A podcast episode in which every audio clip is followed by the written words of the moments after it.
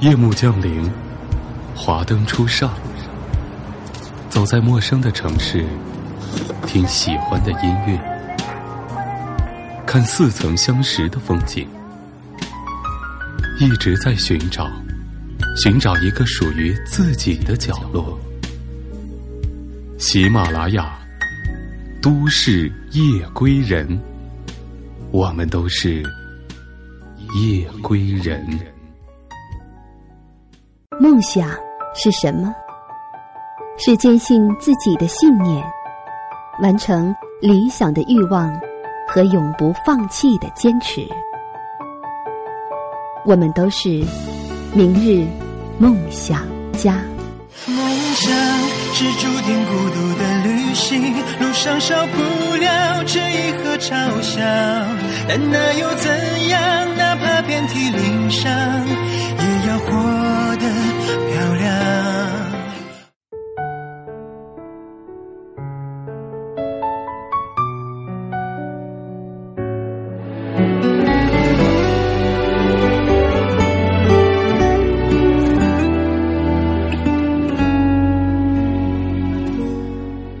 亲爱的各位听众朋友，晚上好，欢迎收听今天的《都市夜归人》。您现在收听到的是由喜马拉雅网和十里铺人民广播电台联合制作的《明日梦想家》，我是叶峰。说起快递员，我相信我们每一位听众朋友都并不陌生，因为现在我们已经离不开网购了。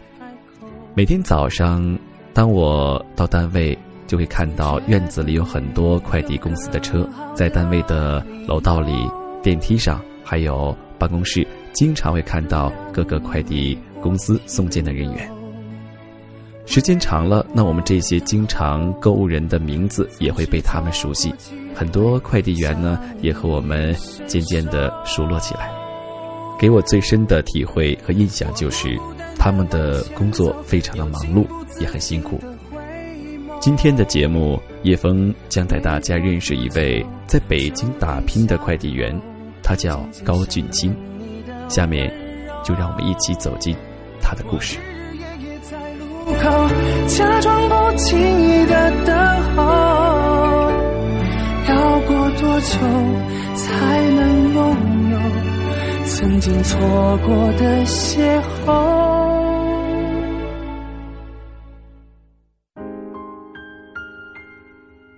满怀理想，憧憬无限。九九年来京的高俊清没想到，十五年以后，小高变成了老高，但终究一无所有。三十六岁了，现在他是一名快递员，三百六十五天不知什么是周末。面对房价，面对人生，面对自己，俊清说：“在北京承载着他太多的故事。”他要继续待下去。新的一天在困意和疲倦中开始，强打起精神。不到八点，俊清已然在路上。离开阴暗的地下室，又从公司分部装满一车货出来。电动车快速穿过西五环的城乡结合部，向人流传动的城区进发。雨下一会儿，停一会儿。天灰蒙蒙的，遮住了这座城市原本的光鲜。俊清所负责的区域是五棵松西北方向的永定路、金沟河路一带。每天早上也是最忙的时候，需要根据当天的快件具体地址，想好较有效率的路线。俊清说，一般每天要先给永定路的航天部二院送件。那边车不让进，院子又大，取件的人呐，半天才能出来，早送完早完事儿。一边骑车，俊清开始一边给这些收件人打电话。一车的货满满当当，有的索性就放到了车顶上。果然，过了十几分钟，第一位取件人终于走了出来。之后，陆陆续续又过了半个多小时，终于送出了三四件。还有一件快递，收件人没接电话，俊清又打了几遍，仍然没人，只能小再来送。俊清是辽宁鞍山人，在北京十五年。俊清给自己总结的是：永远在路上。九九年背着个大包，坐绿皮火车一路来京闯荡，理想很直白，能在北京扎根，把父母接到自己的房子里，安享晚年。从那时开始，只有高中毕业的俊清做过马场服务员、KTV 服务生。洗车店店员。那会儿啊，为了生计，什么都干过，年轻轻的不知道什么是苦，还乐在其中，感觉能留在北京就是了不起。之后，俊清和朋友一起经营过餐馆和服装生意，也曾辉煌过，也曾腰包鼓过，但最终的经营不善和各种原因，生意没有了。初恋女友也因此而去。零八年，三十岁的俊清离京，离开了这个伤心之地。但是，二零一二年他又杀了回来。离开北京，我在家沉沦了四年，也荒废了四年。那种绝望是无法形容的。最后我明白，如果不再来北京拼一把，这辈子就完了。经历了这些年，俊清已在离京的四年里，北京房价又经历多轮跳涨。去年再来北京，俊清感觉一切都变了。为了生计，只能先做起了快递，先是在天天快递干了将近一年，之后来韵达半年多。每天，俊清努力让自己累到极限，来治愈自己心中汹涌的苦闷。年龄和阅历让他显得比其他快递员成熟不少，平时同事都叫他老高。说起这一年多，俊清最深的体会莫过于身边的同事频繁更换面孔。这一行流动性很大，有的来了不到一个月就走了，嫌这一行收入低没前途。现在已经看开，再来这里不管干什么。我都能接受，不管最终结果如何，我都认了。干快递慢慢时间长了，俊清对于五棵松这片已经一清二楚。不管是哪条不知名小路，还是哪栋难找的单元，尤其是对于一些熟悉的取件人，俊清基本不用打电话就知道肯定能找到人。之后来到五棵松饭店。俊清找到收件人保安大叔，签了单以后，俊清不忘和他唠上两句家常。俊清说：“在北京这么多年，我最知道外地人来北京人的不容易。送件是客客气气，是做人最基本的。看人下菜单儿那事儿，咱做不出来。”早上开始，路上一直稀稀拉拉的下着雨。俊清小心把送完件的单子都收好，放到车座下面。送一件一块钱，单子要拿回去留底儿，自己也好心里有个数。一路上按什么路线送件，先送哪个单元，每张单子的顺序，俊清一步步整理的有条不紊，像一台计算好的人形机器。由于俊清所在的衙门口分部一直招不够人，送件路上，俊清又碰上了熟识的圆通小兄弟。之前，俊清不止一次的给圆通小兄弟说过跳槽，又顺便再进行心理攻势。我说：“考虑的怎么样了？去我们那儿干吧。老板娘说呀，让你赶紧过去，大鱼包你满意。”永定路金沟河一片。六层的老旧小区较多，每天有一大半的送件取件要爬楼。为了不白费力气，俊清只能提前打电话。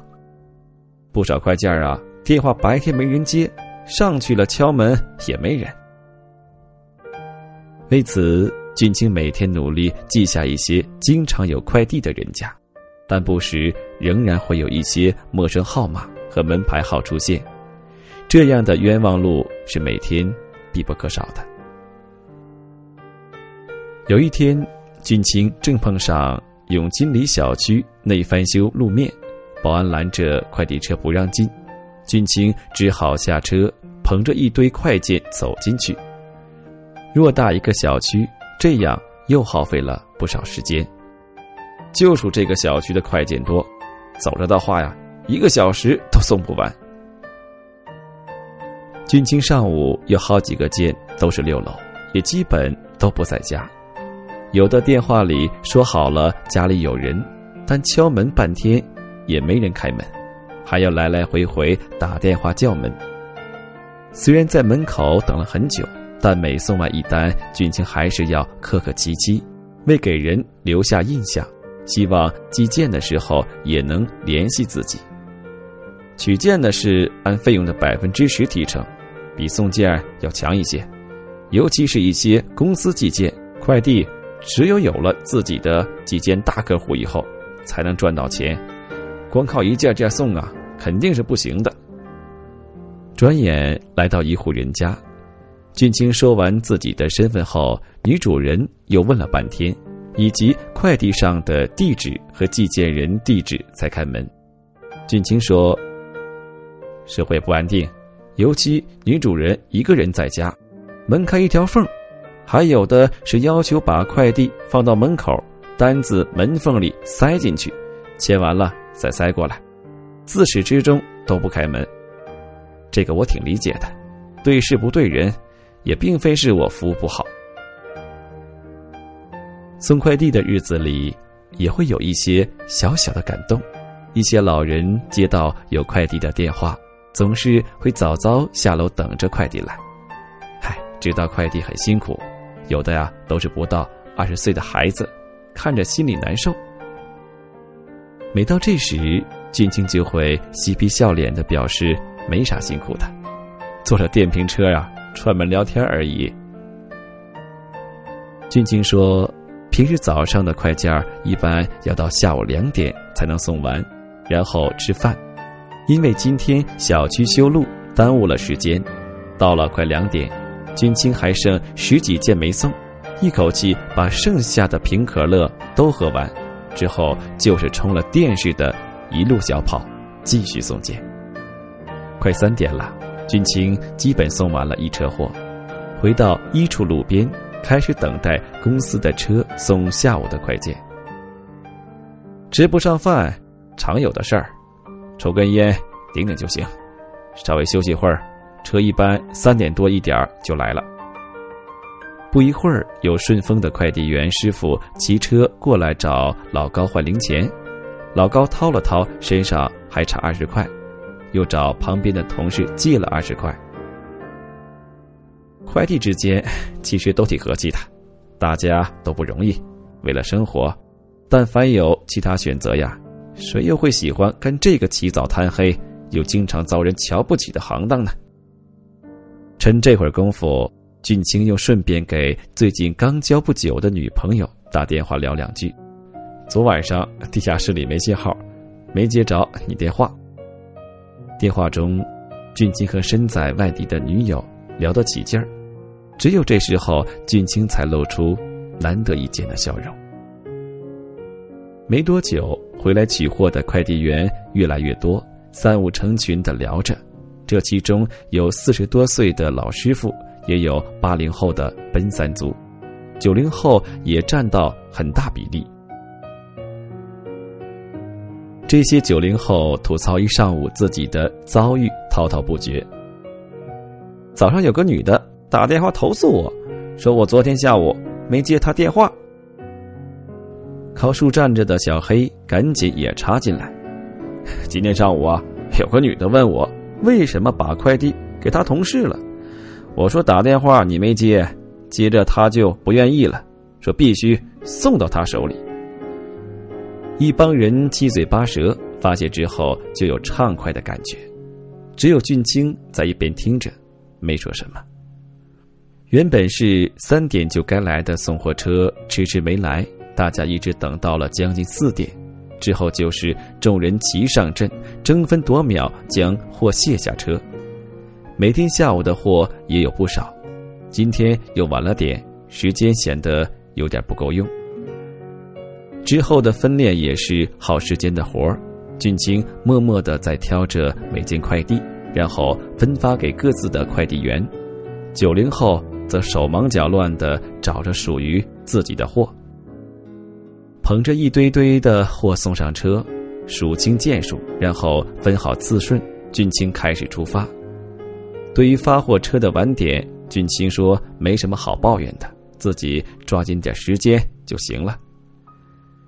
又是重复上午同样的打电话、爬楼、敲门，每一分钟都可能重复上一分钟的工作。比起每天的累，这种机械的重复更折磨人。谁都有烦的时候，但能怎么办？送一个挣一块钱，是苦了点但既然是自己选择的路，就得忍着。下午五点多，俊清要将一个上午没送出去的件处理掉。电话那边传来的是取件人的声音：“五分钟，马上就到。”十分钟过后，俊清又打了电话。最后二十分钟后，取件人过来了，拿了快件就走了。到晚上六点，俊清下午的货还剩十几件没送完。一天没吃饭的他，只能继续加快速度，一边送货一边收件。在金沟河十七号院的一个筒子楼里，俊清收了一箱货发到浙江。别看这一大箱货，运费也就十块钱，要是贵了就没人寄。俊清说到这里，也显得有些无奈。有些人呢，还习惯计价时砍价，本来已经很低的运费，还要一块一块的往下砍，总以为我们在乱要价。取完最后一件快递，已是将近八点。俊清需要赶在八点半前将快递送回公司发走，才能拿到这几十块快递的提成，大约三十块钱。虽然提成寥寥无几，不够一些白领午间的一杯星巴克，但对俊清来说很珍贵。虽然没有多少钱，但快递员的工资就是这样，是一件一件挣出来的。回公司送完件，俊清换了身衣服，骑着辆去年买的二手自行车往回走。晚上九点半了，这一天俊清共送了一百零四件快递，取了三十四件快递，加上中午的饭补，收入一百五十二块。也许这些钱在他前几年做生意的时候只是九牛一毛，但对于那些往事，俊清已不愿。过多去回忆，人最落魄消沉时啊，想的可能是想着当年怎么怎么样，但现实摆在眼前，需要我放下那些不着边际的东西，从眼下着手，生存和活着是第一位的。香河肉饼小餐馆里，被提起伤心往事的俊清，要了瓶啤酒，猛喝几口。在北京这些年呢，我最忘不了的，是跟了我七年的初恋女友，从鞍山一直陪我到北京，陪着我从服务生做到了有自己的餐馆。到我的钱都赔光那时候，她也没离我而去。但我后来自暴自弃，天天醉酒打牌，让他一天天从失望到绝望。等到一年多后，我再去追他。已经是别人的妻子了。说到动情处，俊清难再说下去。一句话，都怪自己不努力啊！破旧的小区里七拐八拐，居民楼的对面一处铁门把守的院子，就是俊清的地下室所在地。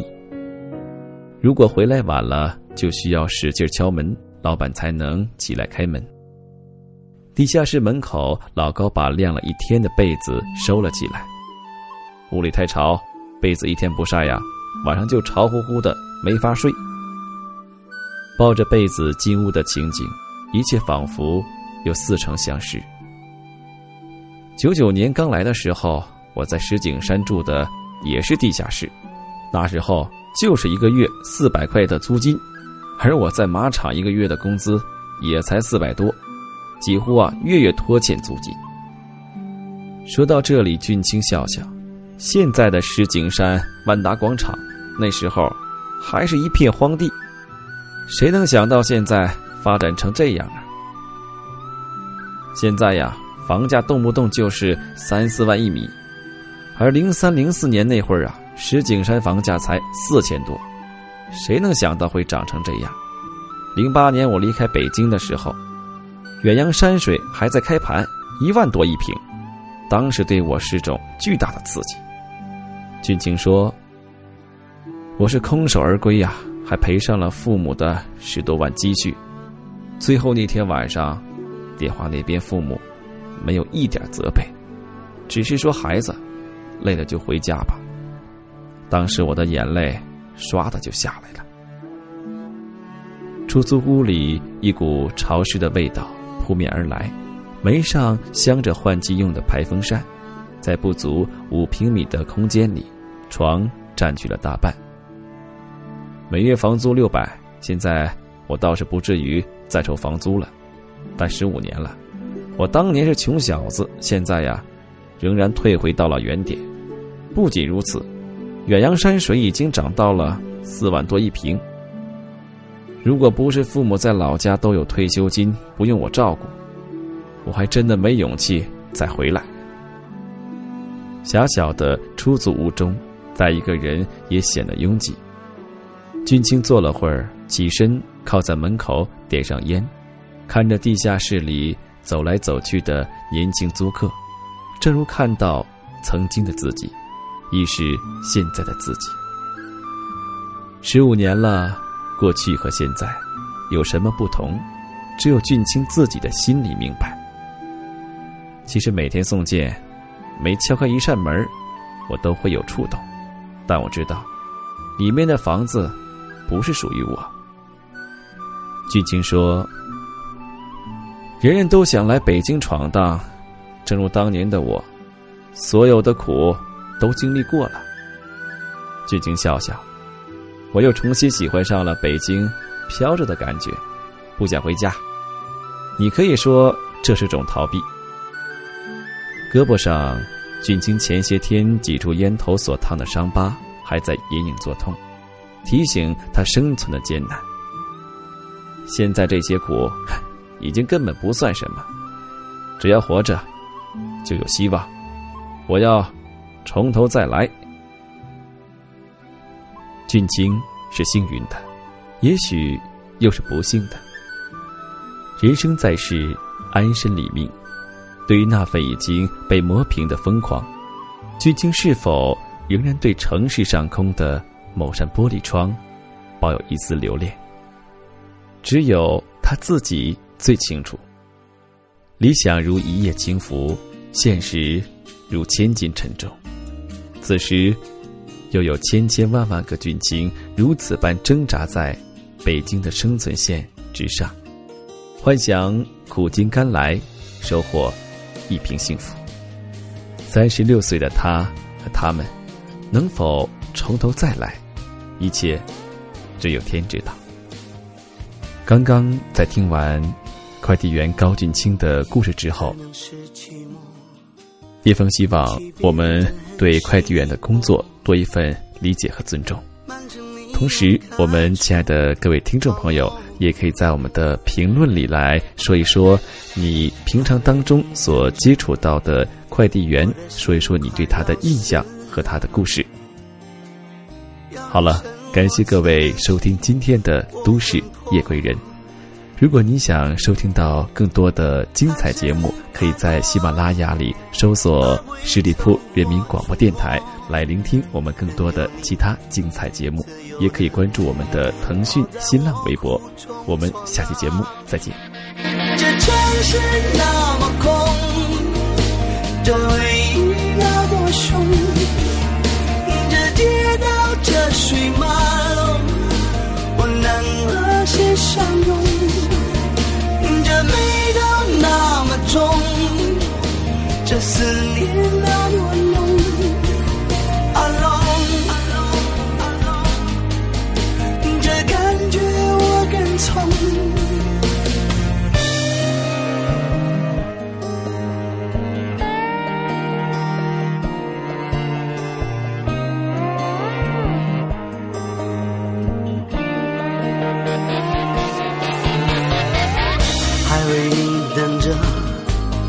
我的心快要死了。要用什么刺激我魂魄？在这里太多爱会走火出没，任由你自由的好在我苦中作乐。这城市那么，回忆那么凶，这街道这水马龙，我能和谁相拥？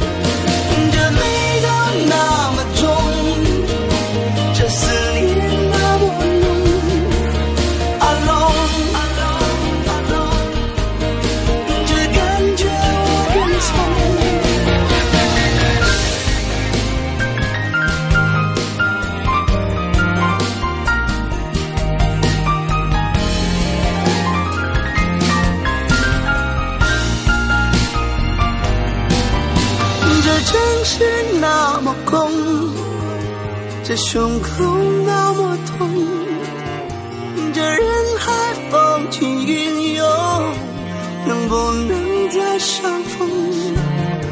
这快乐都雷同，这悲伤千万种。